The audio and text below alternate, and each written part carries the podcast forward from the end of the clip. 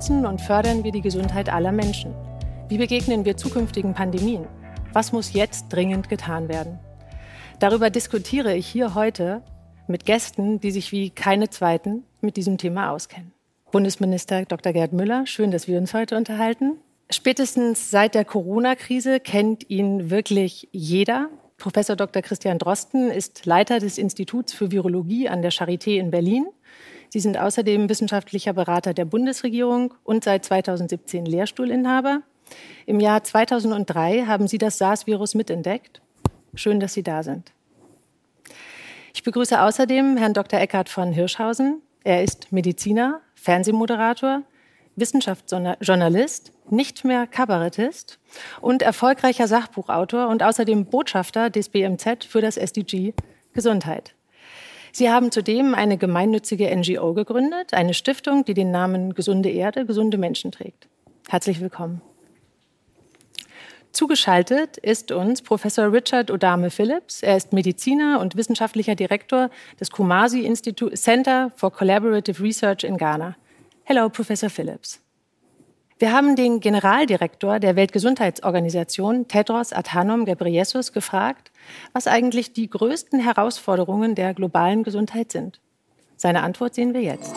Your Excellency, Minister Gerd Muller, Excellencies, dear colleagues and friends, Guten Tag, and thank you for the invitation to speak to you today. Let me begin by expressing my deep appreciation for Germany's leadership and support through the COVID 19 pandemic.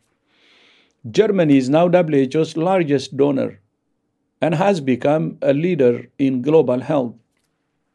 Earlier this month, I was honored to join Chancellor Angela Merkel to open the WHO Hub for Pandemic and epidemic intelligence in Berlin, which will play a vital role in fostering greater sharing of data and information between countries.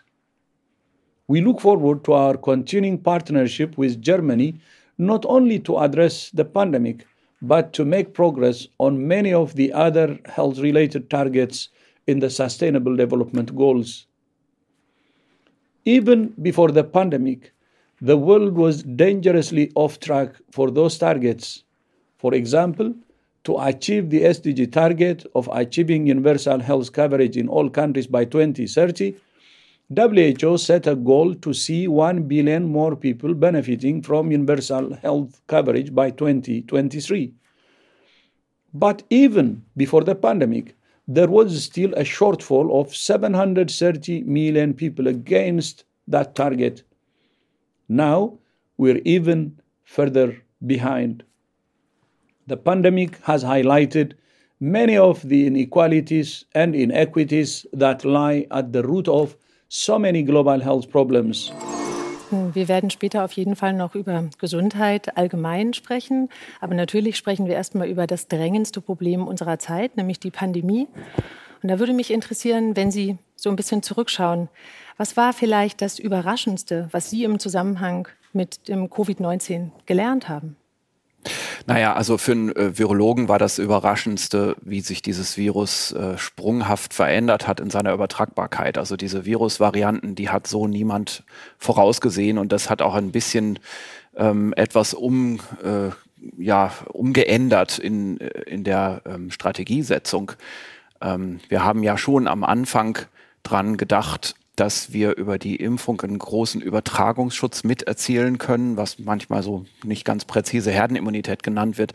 Das äh, ist leider kaum mehr zu erreichen und das ändert vieles hier bei uns. Ähm, das ändert natürlich auch vieles, was die Perspektive für die Impfstoffversorgung international angeht. Die Impfstoffversorgung hier ist problematisch, aber andernorts ist sie noch viel, viel problematischer.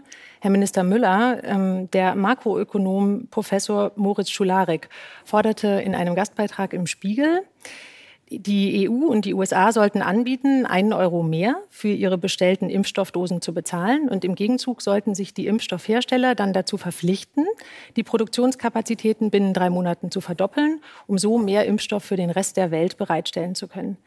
Ist das der Weg, den wir jetzt einschlagen sollten, um den Entwicklungs- und Schwellenländern jetzt schnell zu helfen? Das ist ein Mosaiksteinchen Ähm, die reichen Industrieländer müssen ihre Kühlschränke öffnen und die Impfdosen, die sie horten. Es gibt Industrieländer, die haben das Fünffache an Impfdosen eingekauft und horten sie, währenddessen in Afrika wir im Augenblick eine Impfrate von fünf Prozent haben. Eine totale Unterversorgung.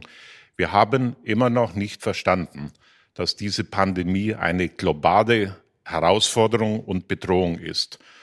Und wir besiegen die Pandemie nur weltweit. Sie, dieses Virus startete in China und innerhalb von wenigen Wochen und Monaten wurde die ganze Welt davon erfasst. Wir in Europa und in den reichen Industrieländern haben das große Glück, uns impfen lassen zu können. Das ist ein Segen, man muss fast sagen, ein Wunder, so schnell einen solchen Impfstoff zu haben. Aber die Entwicklungsländer, ich denke an meine afrikanischen Freunde, aber auch Indien, Asien oder Lateinamerika, haben nicht diesen Zugang zu Impfstoffen. Und es ist inakzeptabel, dass ähm, äh, Industrieländer sich ähm, diese Reserven äh, zulegen, bevor andere in anderen Teilen, und das Ziel war für 2021 30 Prozent auch in den Entwicklungsländern zu impfen, zumindest das Gesundheitspersonal. Und ich sage es nochmal zusammenfassend, wenn wir meinen, wir sind jetzt in Deutschland und in Europa durch, weil wir uns selber schützen mit Impfstoffen, dann wird das Virus wieder zurückkommen, es wird mutieren, wenn wir es nicht weltweit besiegen. Und da gehört viel dazu. Erstens jetzt Solidarität zu zeigen, aber auch ein weiterer Schritt, das machen wir hier auch ganz bewusst, Produktionskapazitäten in diesen Ländern aufzubauen. Vielen Dank, Herr von Hirschhausen. Der SDG Progress Report 2021 sagt, dass die Ärztedichte in Nordamerika bei etwa 25 pro 100.000, 10.000 Einwohnern liegt, während sie in Afrika südlich der Sahara bei 2 pro 10.000 liegt. Ist die Ärztedichte denn ein guter Indikator für die Gesundheitsversorgung?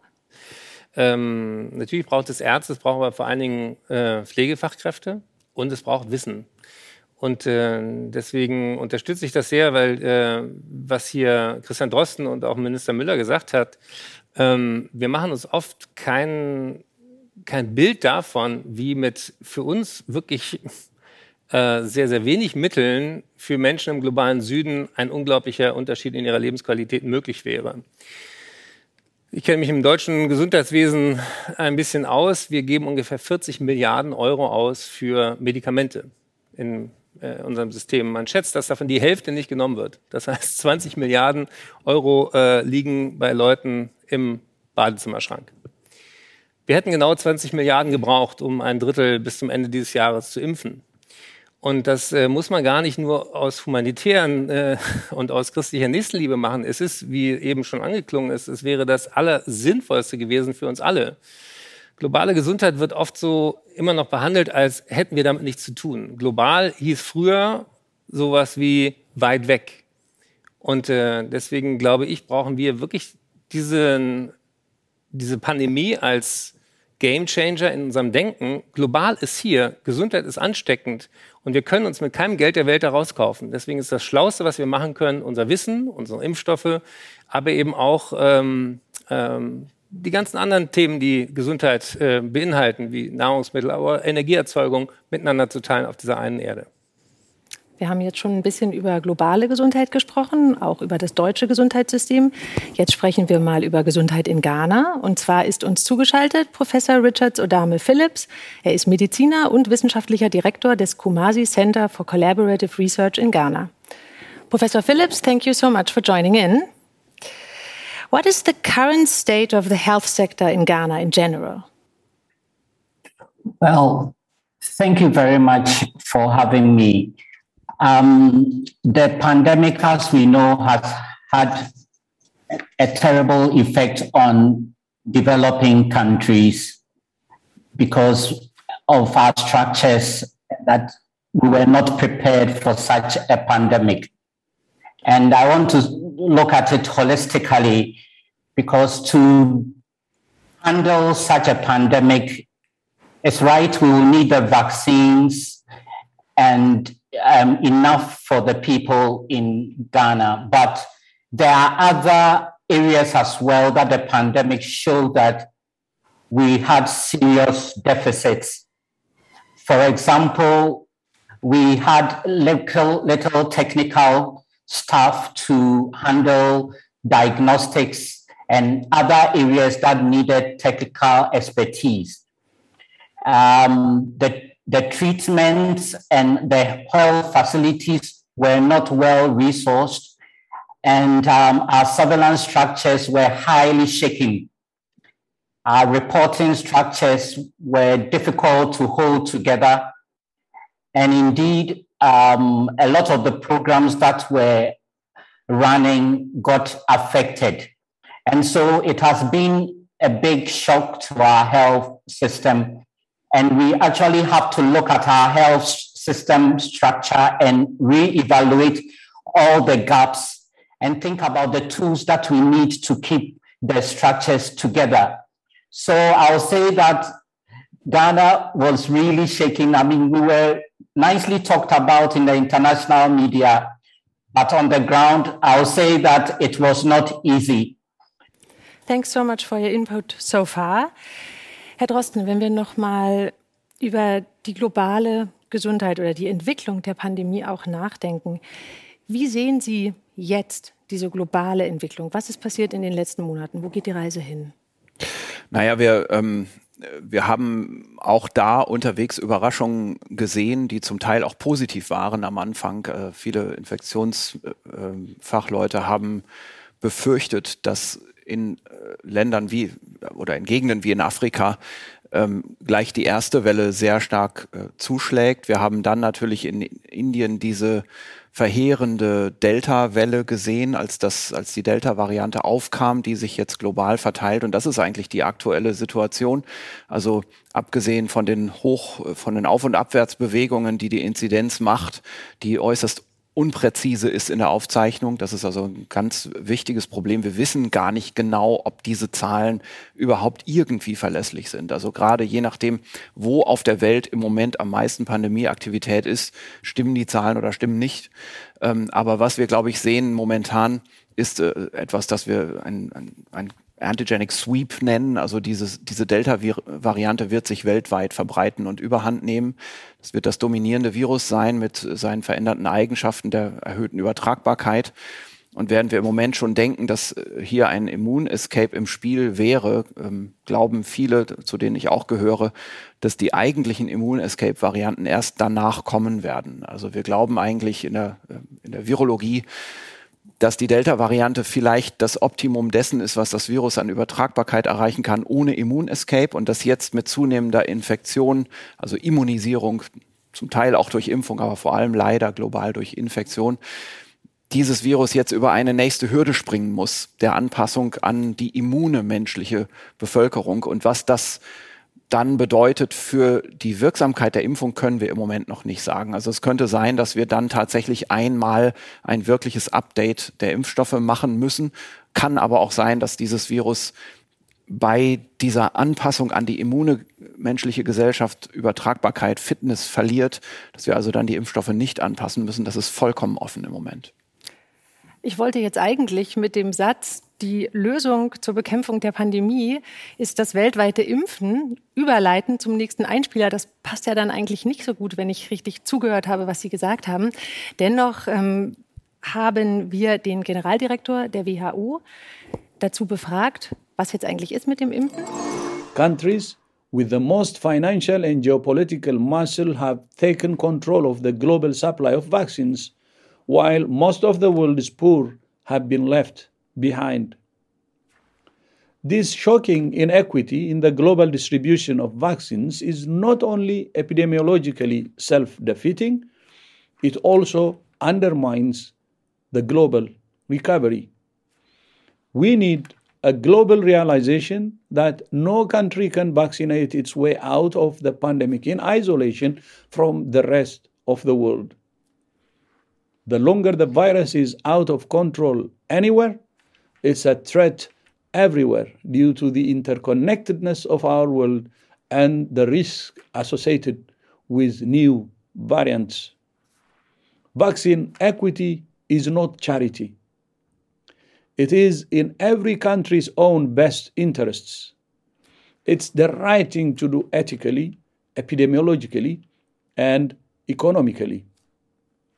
The vaccine crisis also illustrates the fundamental weakness at the root of the pandemic the lack of global solidarity and sharing, sharing of information and data, biological samples, resources, technology, and tools. That's why there is now an emerging global consensus for the idea of a legally binding international agreement to provide the basis for improved international cooperation to prepare for, detect, and respond to epidemics and pandemics. WHO's member states will meet at a special session of the World Health Assembly in November to discuss this idea. I believe this is an idea whose time has come. A treaty would help to foster the shared trust and shared accountability that's needed to meet shared threats. The pandemic has exposed the fragility of many health systems around the world, even in high income countries. Herr Minister Müller, vielleicht können Sie das noch ein bisschen für uns ausführen, so ein internationales Abkommen. Wie könnte das ausgestaltet sein? Ja, Tedros weist darauf hin, Impfstoffe für alle. Es ist ein Recht, dass alle geimpft werden auf der Welt, nicht nur die Reichen. Wir müssen einen gerechten und fairen Zugang dazu schaffen. Ähm, die Welt ist ja weitergekommen und die UN hat Großartiges geleistet, indem sie diese Fazilität COVAX und den Accelerator äh, gegründet haben. Das heißt, die Verteilung der Impfstoffe weltweit durch Organisationen ist gesichert die Finanzierung nicht. Herr Hirschhausen hat es gesagt, es fehlen 16 Milliarden. Das ist eigentlich ein Skandal, nicht eigentlich, sondern ist ein Skandal. Ähm, also es muss hier wirklich die nächsten Monate massiv vorangegangen werden. Aber wir müssen auch darüber hinausdenken. Wir brauchen den Aufbau eigener Impfstoffproduktionen und den Austausch von Wissen und Technologien, die Industrie mit den Entwicklungsländern das Entwicklungsministerium, wir haben erste ähm, Initiativen ergriffen mit Südafrika, mit Ghana und mit dem Senegal. Das muss weitergehen. Jetzt möchte ich aber noch was anderes sagen. One Health, das ist eine Pandemie, die uns jetzt in Atem hält. Das ist nicht das erste und nicht das letzte Virus, das die Welt in Atem hält oder halten wird, Herr Drosten. Sie können das spezifischer ausführen. Zoonosen, äh, ist der Begriff, den man gebraucht. Dieses Virus ist vom Tier auf den Menschen übergesprungen. Zoonosen, ähm, auch AIDS ist eine Zoonose. Äh, auch äh, Ebola ist eine Zoonose. Das heißt also zum Beispiel Fledermäuse oder Affen übertragen diese Viren und sie springen dann sozusagen von Mensch zu Mensch und führen zu solchen Pandemien. Also wir müssen das Thema breiter angehen. Jetzt, das ist die aktuelle Herausforderung weltweit. Und äh, die Ursache liegt auch ein Stück darin, deshalb äh, One Health, dass der Mensch global dem Tier in vielen Regionen der Welt, ich denke an die Regenwälder, immer mehr auf die Pelle, auf den Pelz rückt. Äh, äh, die Plantagen von Palmöl, von Soja in äh, Wälder hineingetrieben werden, äh, wo die Tiere ähm, dem Menschen dann nahe kommen und es zu solchen Zoonosen, zu solchen Übertragungen kommt. Äh, hier muss angesetzt werden. Das ist ein entscheidender Punkt. Tiermedizin, Veterinärmedizin, Agrarökologie zusammenzuführen und neue Lösungswege gehen. Ich will jetzt nicht weiter ausführen. Das ist, äh, äh das ist eine der Konsequenzen, die wir ziehen müssen. Und eine weitere ist, dass wir die WHO, Deutschland tut es, Tedros hat es gesagt, Deutschland ist Nummer eins. Die WHO muss dieses Weltzentrum für globale Gesundheit sein in der Beobachtung solcher Pandemien, im Austausch von Informationen, von Forschung, von Prävention, von Medikamenten, von Impfstoffen. Also wir müssen und werden jetzt einen Quantensprung machen an dieser Stelle. Wir müssen diesen Quantensprung machen. Herr von Hirschhausen, der Minister hat gerade gesagt, wir müssen das ganzheitlich angehen. Da habe ich ja in Ihnen den perfekten Gesprächspartner mit Ihren vielfältigen Aktivitäten. Was heißt das für Sie? Wie, wie ganzheitlich muss man sowas denken? Was sind die Aspekte, die da wirklich eine entscheidende Rolle spielen? Ja, diese Pandemie ist nicht vom Himmel gefallen. Wir haben gleich zu Beginn der Pandemie zusammen im Berliner Zoo darauf hingewiesen, dass der Wildtierhandel zum Beispiel ein, ein Treiber ist von den Zoonosen. Wie Sie auch richtig gesagt haben, ist auch die Art und Weise, wie wir den Tieren ihren Rückzugsort nehmen, ein Treiber für Zoonosen. Die Klimakrise sorgt dafür, dass Fledermäuse heute in andere Gebiete vordringen. Durch äh, die Überhitzung der Erde gibt es plötzlich Verschiebungen auch innerhalb der Kontaktflächen mit Menschen. Der Hunger treibt Menschen dazu, wenn sie dann in den Städten arbeitslos werden, in den, äh, in den Wäldern auch kranke Tiere zu essen. Das heißt, obwohl ich sehe, dass diese Lunge zum Beispiel von einem Rind äh, angefallen ist mit Erregern, wenn ich hungrig und arm bin, bleibt mir gar nichts anderes übrig, das als Proteinquelle trotzdem zu versuchen. Das heißt, wie Sie völlig richtig sagen, diese Themen hängen zusammen und das ist die Idee von One Health. One Health klingt so ein bisschen wie Weltfrieden, als, alles eins, äh, als wäre alles eins. Aber das war für mich auch ähm, ein Aha-Erlebnis, wo wir uns das erste Mal gesehen haben auf einer Tagung des Auswärtigen Amtes weil dieses One Health Thema, und da möchte ich auch äh, wirklich äh, meinen Respekt für das BMZ unter ihrer Leitung ausdrücken, war ein Treiber dieser Idee. Das Gesundheitsministerium in Deutschland hat jetzt auch sich äh, da bewegt äh, dazu, ähm, äh, sich Gedanken zu machen, aber es ist erstmal für Deutschland nicht so das Thema. Aber international verstehen wir, dass zum Beispiel auch die Art und Weise, wie wir die Menschen ernähren, wie viel Fleischproduktion, wie viel Überproduktion von Nutztieren wir zulassen, und gleichzeitig wird dafür äh, Palmöl, Soja, Mais angebaut. Das hängt alles zusammen. Antibiotikaresistente Keime sind auch so ein, ein, ein Abfallprodukt der Massentierhaltung. Und wir haben dann in den Krankenhäusern, ich bin ja auch in der Fakultät der Charité, ähm, dann Erkrankungen, die, wo wir kein Mittel mehr haben in den Händen, an denen Menschen dann sterben.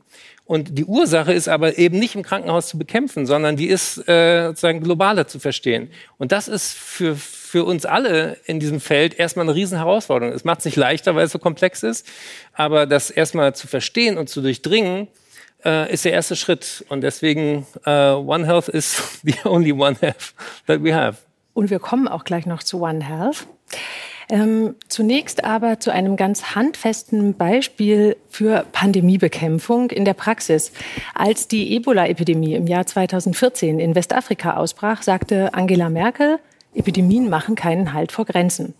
Das Bundesministerium für wirtschaftliche Zusammenarbeit und Entwicklung gründete im Jahr 2015 die schnell einsetzbare Expertentruppe, kurz SEG.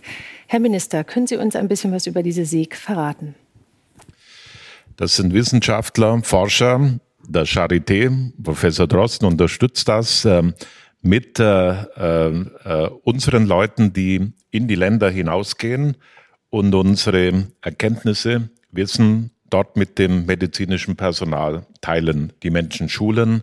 Es geht um äh, die Umsetzung von Therapien, den Einsatz von Medikamenten, also den globalen Austausch von Wissen.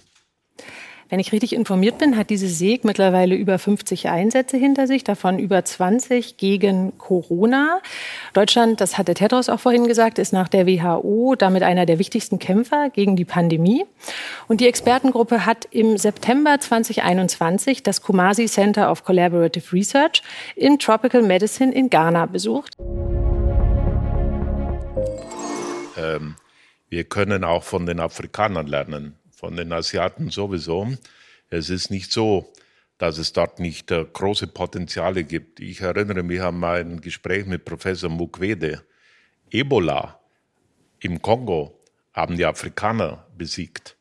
Und deshalb, äh, das ist einer der Gründe auch, warum wir jetzt bei dieser Pandemie nicht diese Horrorzahlen in Afrika haben, die zunächst mal leider erwartet wurden aber auch die junge Generation. Also wir müssen das Wissen auch der Afrikaner aufnehmen und wir müssen uns weltweit vernetzen. Und das wollte ich als zweites sagen. Wir leben im Zeitalter der Digitalisierung. Ähm, hat man vor 50 Jahren noch äh, Forschungsergebnisse von Professor Drosten in Berlin erzielt und sie dann in Wissenschaftszeitschriften zwei Jahre später publiziert. So war es doch, oder? Kam der Computer und die Digitalisierung und er schaltet sich heute mit den Experten weltweit äh, zusammen. Und wir müssen das nutzen, das Wissen weltweit zur Verfügung zu stellen, was wir in Berlin haben oder in New York oder in Shanghai oder in Accra in Ghana. Und dann können wir flächendeckend große Sprünge äh, in der Bekämpfung solcher Pandemien, aber auch in der Gesundheitsversorgung generell machen. Denn ich muss noch was einfügen. Ähm, heute, am heutigen Tag sind 16.000 Kinder an Erkrankungen gestorben, ähm, die behandelbar sind. Manchmal ist es nur ein, in Anführungszeichen, einfacher Durchfall infolge von Cholera-Ausbruch, wenn ich an den Jemen denke, wo ein paar Tabletten helfen würden. Und äh, warum tun wir das nicht? Äh, Gesundheit ist ein Menschenrecht. Herr Minister, von Ihnen stammt der Satz, um uns vor künftigen Infektionskrankheiten zu schützen, brauchen wir einen Dreiklang aus Gesundheit, von Mensch und Tier sowie intakter Umwelt. Der Begriff fiel jetzt schon einige Male One Health. Mit dem One Health Ansatz können wir das Risiko künftiger Pandemien deutlich verringern. Können Sie noch mal ein bisschen ausführen, was One Health eigentlich bedeutet? Mensch, Tier und Natur im Einklang miteinander die Zukunft zu gestalten. Also ähm, äh, diese Zoonosen sind Infektionskrankheiten, die Millionen von Menschen jedes Jahr betreffen. Wir reden jetzt äh, über diese schreckliche Covid-19-Pandemie. Aber ich habe es ja schon gesagt, AIDS ist auch eine solche Zoonose. Ebola, SARS. Das sind also alles Erkrankungen, um das einfach zu sagen, die vom Tier auf den Menschen und vom Menschen weitergegeben werden. Und äh, äh, Wissenschaftler sagen mir, Herr Drosten kann das vielleicht bestätigen, das ist nicht das erste Virus und wir haben heute schon in der Wissenschaft weltweit Erkenntnisse, dass wir 20, 30 vergleichbare Viren kennen, haben, die ähnliche Gefährlichkeit besitzen können. Äh, das ist die Ausgangslage. Darauf müssen wir reagieren. Und wir müssen, und das ist One Health, wir müssen äh, die Landschaft, unsere Landwirtschaft im Globalen, ich denke an die Palmölplantagen, an die brennenden Regenwälder, an die Sojaplantagen, die in äh, äh Landschafts- und äh, Regenwaldgebiete hineingetrieben werden, um unseren Fleischkonsum weltweit zu decken. Wir müssen diese Balance finden auf einem Globus, der jetzt nahezu acht Milliarden Menschen äh, bevölkert, der jedes Jahr um 80 Millionen Menschen wächst, die ernährt werden müssen. Und äh, hier brauchen wir neue, äh, nachhaltige Konzepte. Ich möchte noch einen Punkt einführen in die Diskussion. Es geht nicht nur um Pandemien. Die dramatisch rollende äh, globale äh, Welle der Volkserkrankung ist Diabetes. Und zwar nicht nur in Europa, sondern in Afrika, in den, äh, in den asiatischen, aber auch in anderen Ländern, in Mexiko. Das ist äh, die Folge von Fehlernährung. Wir importieren Chips, Cola und äh, vieles mehr in Länder, die sich früher natürlich ganz anders ernährt haben. Und es explodieren deren Körper, es explodieren, äh, es, es explodiert äh, förmlich die Situation. Herr Drosten, können Sie das bestätigen? Was steht uns denn eigentlich noch so bevor? Naja, also wir haben äh, in, in unserem Fach in der Virologie schon ein paar Erreger im Auge, die so auf einer Kandidatenliste stünden und die wir auch natürlich beforschen, wo wir uns fragen, verändern die sich? Äh, was passiert eigentlich, wenn die jetzt zum Beispiel in Nutztierbestände kommen, die, die sehr dicht sind, äh, diese Tierzuchtbestände zur Nutzung dieser Tiere, Mast und, und so weiter. Das ist natürlich immer eine Situation, die man im Auge behalten muss. Das ist also auch mal so ein Beispiel für One Health, dass wir einfach da, wo diese Krankheitserreger herkommen, die Überwachung machen und nicht erst danach, wenn, wenn sie schon bei uns sind. Ähm, Richtig, genau. Also die, die Influenza, ähm, die ja aus, aus den Vögeln kommt, die dann in die Schweine geht, in, in die Schweinenutzzucht, Ähm, das ist ein Beispiel davon. Ein anderes Beispiel in einer anderen Region ist das MERS-Virus, das dort in Kamelen ist. Äh, das ist auch ein Coronavirus, das Menschen infizieren kann, schon zwei, drei Generationen von Übertragungen macht von Mensch zu Mensch dann meistens wieder zum Stillstand kommt in Krankenhausausbrüchen. Das ist natürlich eine Situation, die man genau anschauen muss. Ähm, und es gibt andere Szenarien, äh, über die man jetzt sprechen könnte. Das ist eine Aufgabe der ja letztendlich Grundlagenwissenschaft. Das erscheint manchmal ein bisschen fernab von allem, ein bisschen wie im Elfenbeinturm, aber in Wirklichkeit findet da natürlich die Ausbildung statt. Nur auf der Basis kriegt man das natürlich hin, man, dass man dann zum Beispiel in so einer Krisensituation wie jetzt sagen kann, jetzt schicken wir da mal eine schnelle Eingreiftruppe hin und setzen da ein paar Geräte hin und erklären denen, wie das geht. Also das geht nicht ohne Grundausbildung. Ähm, und das ist eigentlich die Basis, auf der das steht. Sie sprachen jetzt schon über die Grundlagenwissenschaft. Inwieweit helfen uns denn die Erfahrungen, die wir jetzt mit der Corona-Pandemie gesammelt haben, uns dabei, uns für kommende Pandemien zu wappnen? Naja, also es ist konzeptuell natürlich immer reizvoll zu sagen, wir lernen jetzt hier aus dieser Pandemie alles und dann werden, werden bestimmte Fehler in Zukunft nicht mehr passieren. Also ich bin da als, als Wissenschaftler ähm, vielleicht ein bisschen demütiger und nüchterner. Also man ist als Wissenschaftler auch viel Misserfolge gewohnt. Und ich denke, es ist wichtig, dass man sich einfach Pläne macht und, äh, und sich das vornimmt. Äh, da gibt's äh, natürlich große Kräfte, die, die bewegt werden müssen. Ähm, und es gibt natürlich interessante Konzeptionen, wie zum Beispiel jetzt, wenn es um die Impfstoffe geht, dass man selbstverständlich diese Impfstoffe in diesen Ländern auch in absehbarer Zeit produzieren muss. Das ist ein Riesenvorhaben, das viele Kollateraleffekte hat, dass man dort auch also eine gewisse Pharmaindustrie aufbaut und fördert. Ähm, das halte ich schon für sehr, sehr wichtig. Ähm, in anderen Bereichen äh, ist es eben tatsächlich mehr auch die Grundlagenforschung. Also wir können nicht sagen, wir werden das nächste Virus im Keim ersticken, weil wir ab jetzt ganz genau hinschauen. Ähm, das sind Narrative, die man nicht ohne weiteres bedienen kann.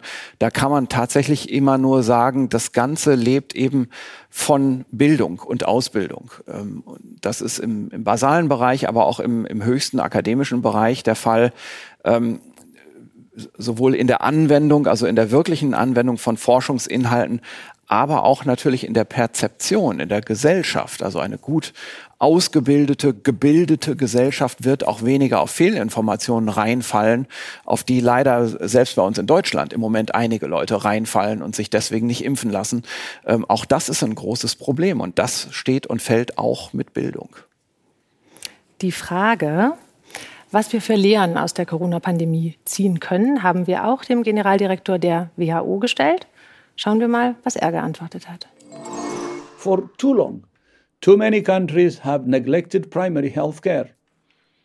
Investments in primary health care are needed to address the root causes of disease, promote health in communities, and provide a vital first line of defense for outbreaks with pandemic potential.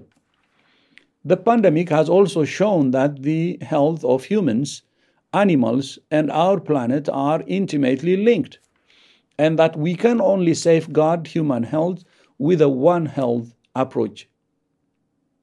Finally, COVID 19 has shown us that we can only succeed in addressing the challenges if we work together. Collaboration must be at the heart of an equitable and resilient recovery. As exemplified by the Global Action Plan for Healthy Lives and Well-being for All, which brings together 13 multilateral agencies to work together to support countries to progress towards the SDGs. We thank Germany and especially Chancellor Merkel for initiating the Global Action Plan, and we count on Germany's continued leadership to achieve better health through stronger collaboration. Ultimately, the pandemic has shown that when health is at risk, everything is at risk. But when health is protected and promoted, it creates a platform for individuals, families, communities, economies, and nations to thrive. Vielen Dank. I thank you. Herr Drosten, Tedros hat sich jetzt gerade bei der deutschen Regierung nochmal ausdrücklich bedankt. Jetzt stehen wir vor einer neuen Legislaturperiode. Wenn Sie Empfehlungen abgeben könnten an die künftige Regierung, was braucht es jetzt, um in den Entwicklungsländern, aber auch in Deutschland globale Pandemien und globale Krankheitsausbrüche zu verhindern? Na, das ist äh, ja keine Aufgabe für ein einzelnes Land äh, und daher auch nicht für eine einzelne Regierung. Ähm, ich glaube, was man beschreiben kann, ist, äh, dass wir äh, wie, wie ich das vorhin schon auch, auch mal sagte, dass wir einfach bessere Ausbildung, bessere Bildung brauchen. Wir brauchen Partnerschaften in dem Bereich, ähm, die die Breite der, äh, der akademischen Welt sollte da eine wichtige Rolle spielen. Also ich glaube, es ist illusorisch zu sagen, eine Firma, ein Institut, ein staatliches Institut kann da äh, die ganze Arbeit leisten. Ähm, wir haben tatsächlich ähm, eine Bevölkerungspyramide, eine Karrierepyramide und da gibt es schon eine ganze Schicht, die da mithelfen kann. Ähm, wo auch äh, sehr kleinteilig Strukturen schon bestehen, die verbessert werden können. Ähm, also das, ich glaube, das Beste, was man langfristig investieren kann in diesem Bereich, ist tatsächlich akademische Kooperation, Ausbildung ähm, und ja, also die zugehörigen Arbeitsprogramme. Es gibt schon durchaus Länder, die uns da auch äh, was vormachen, also wie man beispielsweise große Breiten in der, ähm, in der Schlagkraft der Wissenschaft, auch der angewandten Wissenschaft mobilisieren kann für ein Ziel in der Entwicklungszusammenarbeit. Herr von Hirschhausen, gibt es weitere Stellschrauben im Verhältnis zwischen Mensch und Natur, an denen man gewaltig drehen müsste, damit sich da was verbessert? Na, das eine ist, auch wenn die äh, Bundesrepublik äh, viel tut, wir tun das nicht auf einer verlässlichen Grundlage. Die Vereinten Nationen und äh, die Weltgesundheitsorganisation haben Vorgaben gemacht, nämlich 0,1 Prozent ähm, für gesundheitsbezogene Förderung in den ärmsten Ländern der Welt zu investieren oder abzugeben. Und äh, da sind wir nicht. Also wir müssen unseren Einsatz verdreifachen, um auf 0,1 Prozent zu kommen. Und 0,1 Prozent für alle, wo Mathe länger her ist, ist ein Promille, ist ein Tausendstel. Das heißt, alles, was von uns verlangt, ist ein Tausendstel abzugeben. Und ich äh, dachte nicht, dass ich als Arzt das mal sage, wir müssen mehr Promille wagen. Wir müssen auch diese 0,7 Prozent, die äh, für die Entwicklungszusammenarbeit äh, in den reichen Ländern äh, auch als Zielgröße vorgegeben ist, auch endlich mal sagen, auch in den nächsten Koalitionsvertrag fest reinschreiben. Weil wir sehen es in anderen europäischen Ländern, die Pandemie hat äh, wirtschaftliche Schäden gemacht und viele ziehen sich jetzt aus, äh, aus multilateralen Verpflichtungen zurück und das ist ein Desaster. Und deswegen äh, müssen wir A, in Deutschland weiter ein verlässlicher Partner über die Regierung, die wir jetzt hatten, hinaus sein und natürlich auch Vorbild sein für andere europäische Staaten, die äh, sich jetzt gerade äh, anfangen, auch wir haben, äh, wir haben gerade so viele eigene Probleme, wir, wir äh, ziehen der WHO Geld ab, wir ziehen äh, bei COVAX nicht mit und, und, und. Und das, das äh, finde ich ganz wichtig, dass wir begreifen, ähm, das ist nicht mehr eine Frage von sozusagen Brotkrumen abgeben oder Impfdosen spenden, wenn wir sie äh, im Kühlschrank haben und sie gleich verfallen, sondern globale Gesundheit bedeutet, das Intelligenteste, Schlauste zu machen, was wir tun können, wenn wir gemeinsam überleben wollen auf diesem Planeten. Wir leben in der Provinzialität, in, einem, in einer globalen Welt, wo sich täglich 10 Millionen Menschen in der Vor- oder Nach-Pandemie-Zeit, 10 Millionen Menschen im Flugzeug austauschen. Und äh, das Spiel hat keinerlei Rolle gespielt bei keiner der Parteien. Und das ist ein, einer der Punkte. Wir müssen in dieser globalen Welt uns internationalisieren in der Zusammenarbeit, im Austausch von Wissen und Technologien und Lösungen und dürfen nicht in der Provinzialität, der Regionalität äh, zurückbleiben, was Regieren anbetrifft. Äh, auf diese Herausforderung gibt es nur die Antwort der Zusammenarbeit im internationalen Bereich. Herr Bundesminister, jetzt hat Herr von Hirschhausen gesagt, Deutschland muss ein verlässlicher Partner bleiben. Sie haben das eben schon so ein bisschen ausgeführt, aber wenn wir da noch mal ein bisschen konkreter werden, wenn Sie jetzt der künftigen Regierung drei Tipps mitgeben könnten oder drei Handlungsfelder, was wären das? Gesundheit ist ein Menschenrecht und ähm, aus humanitären Gründen äh, wollen wir Kindern, ich habe vorher gesagt, 16.000 Kinder sterben an einfachen Erkrankungen in äh, den Entwicklungsländern, wo eine Tablette, ein Medikament, das wir längst kennen, helfen würde. Also äh, wir müssen verstehen, dass wir in der Verantwortung sind. Und äh, das bedarf natürlich auch eines finanziellen Beitrages, Stabilität. Die 0,7 muss natürlich drinstehen. Wir haben erstmals nach 50 Jahren in Deutschland 0,7 erreicht. Was ist 0,7 im globalen Kontext für ein so reiches Land? Natürlich müssen wir weitergehen in der Zusammenarbeit und in der Kooperation und verstehen, dass Gesundheit äh, neben Hunger, eine Welt ohne Hunger, äh, erreichbar ist. Und ich sage das vielleicht zum Schluss positiv. Äh, es wird immer neue Herausforderungen geben. Herr Drosten hat angesprochen, neue Viren, äh, Erkrankungen. Aber sehen wir die positive Seite. Ich erinnere mich vor 30 Jahren AIDS. Eine Katastrophe, heute noch. Aber wir haben die Medikamente dazu, äh, die Menschen zu behandeln. Oder Ebola wurde schon genannt. Und an der Stelle müssen wir auch anerkennen, es ist ein Wunder der Forschung. Ein Wunder der Forschung, dass wir nach einem Jahr diesen Impfstoff haben, äh, um äh, gegen diese Covid-19. Jetzt müssen wir die Produktivität, die Produktion weltweit natürlich voranbringen. Und ich wünsche mir, dass wir auch die, äh, das, äh, die WHO zu diesem Weltpandemiezentrum ausbauen, beständig und nach vorne blickend und die Afrikaner hier mit ins Boot nehmen. Ich freue mich, dass es uns gelungen ist, mit Kenia, Kenia bereits eine solche Forschungskooperation zu institutionalisieren. Und ich bin sicher, das wird auch der oder die Nachfolgerin machen. Dann bleiben wir mal optimistisch im Kampf für mehr Gesundheit für die ganze Welt. Ich danke Ihnen ganz herzlich für Ihre Einblicke und für das schöne Gespräch. In der nächsten Sendung wird es um das Thema Klimaschutz gehen. Wir werden über das SDG Nummer 13 sprechen. Machen Sie es gut. Bis zum nächsten Mal.